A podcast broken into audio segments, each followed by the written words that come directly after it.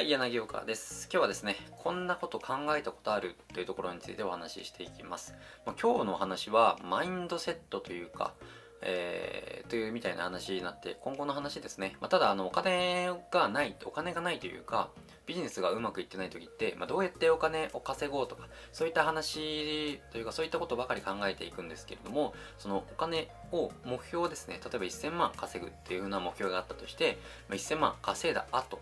安定して1000万円を稼げるようになった後、どうするかっていうところを考えたことありますかっていう話になんですね。今なんでこの話をするのかっていうと、で僕がですね、コンサルのサポートしていくうちに、このような悩み、悩み、まあ贅沢な悩みなんですけれども、このような悩みを抱える方っていうのがすごくあの多くなっていくんですね。まあ、なので、いずれですね、あなた自身もそのような悩みに当たるかもしれないので、まあ、今のうちにですね、ビジネスを成功させた後何をしたいのかっていうところですね、今から考えておけば、まあ、その今あるビジネスもどこを目指せばいいのかというところでですね。無駄なこと無駄なことというかそのいろんなことをせずにその目標を達成するにはこれをやるしかないというふうなあの頭の整理もできますのでね。今日はその話をさせていただきます。でそもそもですね僕のところに相談に来る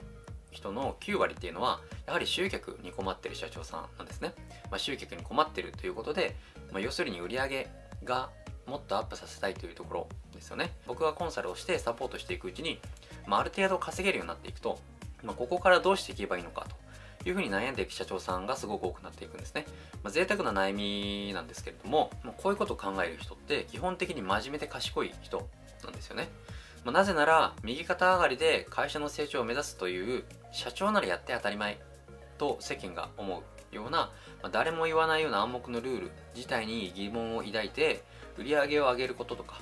会社を大きくすることが自分が本当にやりたいことなのかなとそれが自分自身の本当の目的なのかなっていうのを立ち止まって考えている人なわけですよね。でほとんどの社長っていうのは特に何も意識することなくもっと売り上げを上げようとかもっと会社を大きくしようとかもうこれらのことに必死になるわけなんですよね。なんですから、まあ、立ち止まって考えれるという時点で社長の中でも割と珍しい考え方だと言えます。このような悩みを抱いている社長に対してこういうことしたらどうですかっていうのは3つあってですね、まあ、1つ目が、自分よりもランクが上の人と会うというところですね。で2つ目が飽きるほど遊ぶと。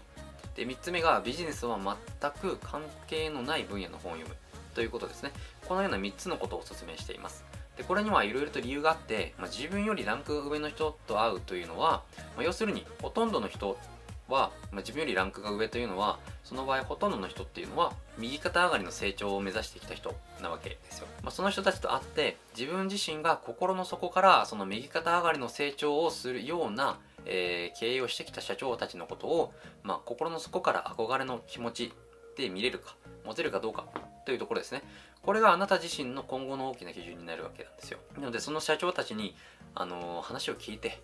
みると結構大変だとかあの辛いとかあのあるんですよ。意外と。あの年商50億とかあっても手元に残るのは1億とか。まあ、そのアパレルとか結構厳しいですからね。あのパッと見は年商何億とかあっても実際社長の給料500万とか、まあ、ザラなんですよ。なので会社自体は大きくなっているけれども社長自体のその収入がないとかそういった話もあるんですよね。まあ、全部じゃないですよ。なので、そういった人たちと会って、そういう生活が自分は本当にしたいのかとか、そういうところをですね、あの自分の身を犠牲に犠牲にしてじゃないですけれども、まあ、そこまで行って自分としていいのかというところですね、まあ、判断できるような大きな基準になるんですね。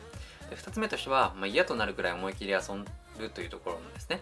まあ、一度仕事から離れる時間を意図して作るというところになります。これもものすごく重要なんですよね。僕自身も一度仕事やりだしたらもうイノシシみたいにもうちょっとつもほしいみたいなところで猛スピードで作業していくんですね。バーって決めたらそれをガツガツやっていくわけですよ。でそうすると、まあ、そのうちガス欠になってくるわけなんですよね。で気持ち的にもなんかもうちょっとやりたくないなみたいなところになってくるんですよ。でそういう時はあるんですよ定期的に。1週間ぐらいもうがっつりやったらちょっと1日ぐらいなんか今日だるいなみたいな。まあ、そんな時はですね、気分転換に漫画読んだりとか、運動したりとか、まあ、そういうことをしたりします。で、そうすることで、仕事をですね、客観視できるようになるんですよね。なので、さっきまでは見えていなかったところまで見えるというか、ものすごくすっきりした気持ちで仕事をやれるようになるんですよ。なので、こう、一つのことに集中してやるということはすごく大切なことではあるんですけれども、やっぱり一度、その振り返って、自分のやっていることはどういうことなんだろうと。第三者目線客観視してみるというところもですねすごく、あの、ビジネスをですねあのうまくうまくやるというのか大切なことになってきます。というのもお客さん目線でやることが大切なんですよね。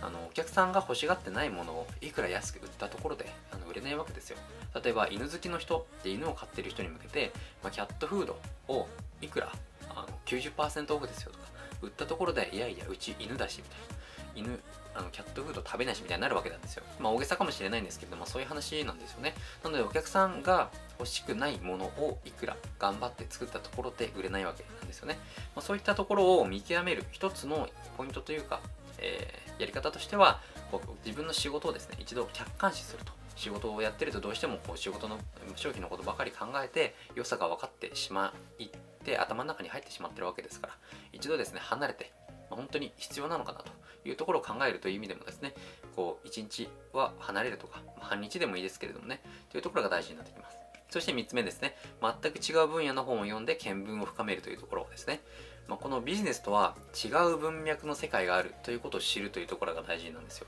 これも重要なんですね。ビジネス書じゃなくてもま小説とかでもいいと思うんですよね。なぜなら漫画とかでも全然いいですね。まなぜならこの本を読む。とかいうところでですねビジネスではなく自分の人生という視点から自分の本当にやりたいこととか働く目的っていうのを考えれるようになるからなんですね。ですがこの答えってなかなか出ないんですよ。で通常は半年ぐらいかかるんですね。で早い人で3ヶ月とか。で場合によって2年かかる人もいます。で僕の場合はですね2年かかりました。なので、えー、まあ、長くて2年かかるので、まあ、今日からですねまだ目標達成してないから考える必要ないと思うかもしれないんですけれどもあの今から考えて2年かかるの人もいますので今から考えても全然遅くないというかむしろ今から考えるべきなんですよね。でこれ考える必要あるのかと思うかもしれないんですけれどもでも考える価値ってあるんですよ。なんでかっていうと我々社長にとっては人生において仕事っていうのが人生の時間の大半を費やすもの。じゃないですか。なのでその自分の人生の大半を費やすものに対してしっかり考える。今後どうするのかとかもっと成長させるのかある一定のラインが来たらそこでやめるのかとかそれをキープするのか他の事業を展開するのかとかそういったことをですねあのどうしたいのかというのを考える必要があるわけなんですよ。で勘違いしないでほしいんですけれどもあの売り上げをどんどんアップさせるとか会社を大きくするということを否定しているというわけではないんですよね社長であるあなた自身が本当にやりたいと思ってビジネスをやれているかどうかっていうのが重要なわけなんですよであなたもこの機会にですね、えー、実際に理想の収入を稼いだ先のこと、これからでもいいので、まあ、考えてみてほしいんですね。はい、今日はこれで終わっていくんですけれども、このチャンネルはですね、年商1億未満の社長に向けて、売上アップの事例であったり、集客の成功事例ですね。といったものとか、あとマインドとかですね、あんまり気持ちよくない話もあるかもしれないですけれども、そういった裏側の話をですね、あのズバズバ切り裂いていきたいと思いますので、まあ、チャンネル登録と高評価の方もですね、あのよろしくお願いいたします。それでは今日はご視聴ありがとうございました。